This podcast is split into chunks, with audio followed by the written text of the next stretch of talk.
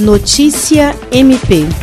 O Ministério Público do Estado do Acre foi o primeiro do país a receber o curso sobre Formulário Nacional de Avaliação de Risco, Violência Doméstica e Familiar contra a Mulher, Teoria e Prática, oferecido pelo Conselho Nacional do Ministério Público. O curso foi transmitido pelo canal do MPAC no YouTube nesta quarta-feira, 23 de setembro sendo uma iniciativa do Centro de Estudos e Aperfeiçoamento Funcional do MPAC, a abertura foi feita pela diretora, Procuradora de Justiça Patrícia Rego e pela Procuradora-Geral de Justiça, Cátia Rejane de Araújo Rodrigues. A temática foi trazida ao MPAC pelo presidente da Comissão de Defesa dos Direitos Fundamentais do CNMP, conselheiro Luciano Nunes Maia Freire. A Procuradora-Geral de Justiça Cátia Rejane agradeceu ao conselheiro do CNMP, Dr. Luciano Nunes Maia Freire, por se dispor a trazer o curso com toda a sua qualidade para o MPAC, bem como as palestrantes por dividirem seus conhecimentos acerca dessa temática.